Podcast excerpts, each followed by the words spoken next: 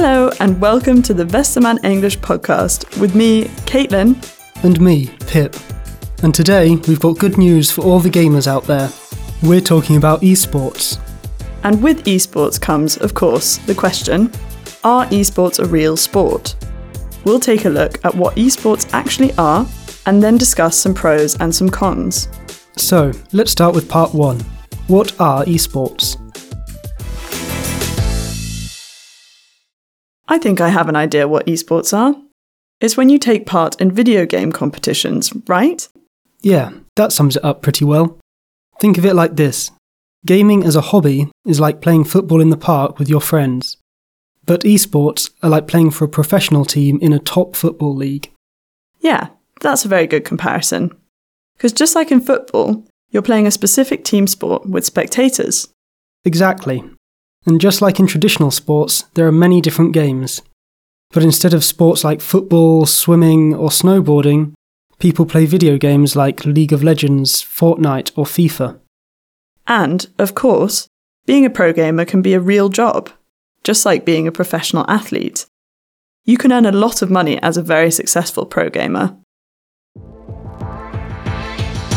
Part 2 Arguments against calling esports a sport. Okay, so esports have many things in common with sports like football. However, there are people who say that esports are not a real sport. Let's look at some of their arguments. Why don't we start by taking a look at the 2024 Olympic Games? The Olympic Games Committee actually discussed including esports, but in the end, they decided against it. They said that some e games are not compatible with the Olympic values. What are the Olympic values then? Well, things like the Olympic Games cannot promote violence or discrimination. The president of the committee says that a lot of video games are violent because you shoot other people. But what about sports like boxing or fencing? Aren't those pretty violent as well? Well, yes. But the president says that those sports are a civilized expression of violence. He says that esports include killing people, so he doesn't want them to be part of the Olympics. I see his point, but it's a little extreme to call video games killing people. I mean, you don't kill real people while playing a game. However, there is an argument that even more people use. You don't actually do any physical exercise when you play video games, so it can't be a sport. Yeah, I think most professional gamers have heard that before. Even though people who do esports actually work out a lot to stay healthy. But of course, their sport is still played on a computer, so that doesn't really count. That's true. But what about sports like darts or chess? You don't move a lot playing those, and yet they are considered sports. Yeah, that's a good point. I think there are just different views on what a sport actually is. Part 3 Arguments for calling esports a sport. Even though you don't move that much while playing a video game, traditional sports and esports have a lot in common. That's why some people think that esports are a real sport as well. Yeah, players compete against each other as individuals or in a team, and the winner of the match or the competition gets a prize. And, like the different types of sports, there are many different games, which all have their own official competitions. There are rules that you have to follow, or you'll be disqualified. And I think what's important as well is the audience. Both traditional sports and esports are watched by lots of people who support their favourite team, player, or athlete. But do that many people really go and watch esports competitions? Yeah, I think you'd be surprised at how popular they are.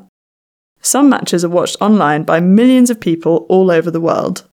And some competitions take place in huge stadiums where traditional sports are usually played. You should look up some pictures of esports competitions. It's actually really impressive. So I guess the atmosphere among the fans is similar to a football game too. Yeah, and the games are just as exciting. Well, if you're interested in video games, of course. It's not like you're just playing for fun. You have to have a good strategy, you have to work well as a team. And the teams train for hours every day with coaches, managers, and lots of other people who work behind the scenes, just like a traditional sports team.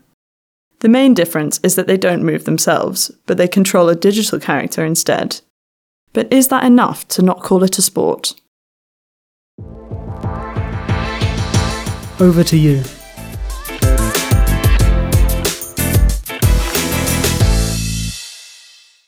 So, now that we've talked about esports and some different points of view, it's time for you to decide. Are esports a real sport? I guess what it comes down to is the question what makes a sport a sport? So make sure to think about that question as well. That's all we have time for today. Thank you so much for listening. We hope you've learned something new and make sure to tune in again next time. Bye! Teachers can find a free worksheet and a transcript of this episode at westermann.de slash English. Make sure to learn more about our English textbooks and our free materials for your English lessons. The Westermann English podcast is produced by Thomas Gudjin, and the speakers in this episode are Caitlin Gray and Philip Smith. Music by AudioHub.com.